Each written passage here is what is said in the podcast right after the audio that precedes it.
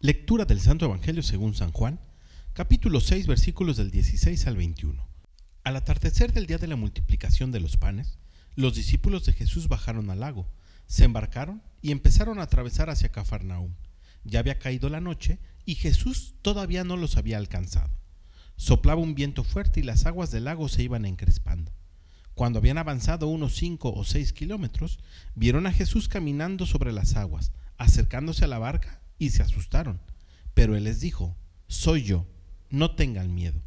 Ellos quisieron recogerlo a bordo y rápidamente la barca tocó tierra en el lugar a donde se dirigían. Palabra del Señor. Suele suceder que muchos seguimos a Jesús por los motivos equivocados. Algunos solo lo seguimos porque nos da de comer. Y me refiero en específico a que después de haberle pedido y haber obtenido lo que deseábamos, nos alejamos de Él.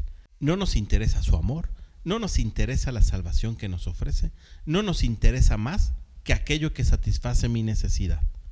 Sin embargo, a pesar de haberme alejado y que los vientos, es decir, los problemas cotidianos, están tambaleando mi barca, Jesús vuelve a presentarse delante de mí para decirme, no tengas miedo, yo estoy contigo.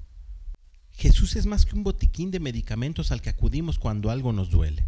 Jesús no quiere despegarse de nosotros, pero tampoco nos obliga a que le aceptemos.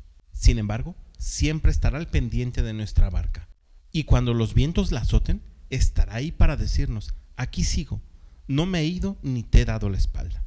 Pidámosle al Espíritu Santo que nos ayude a buscar a Jesús por los motivos correctos. Y estos son porque primero que nada nos ama y nos da la salvación. Que tengas un gran día y que Dios te bendiga.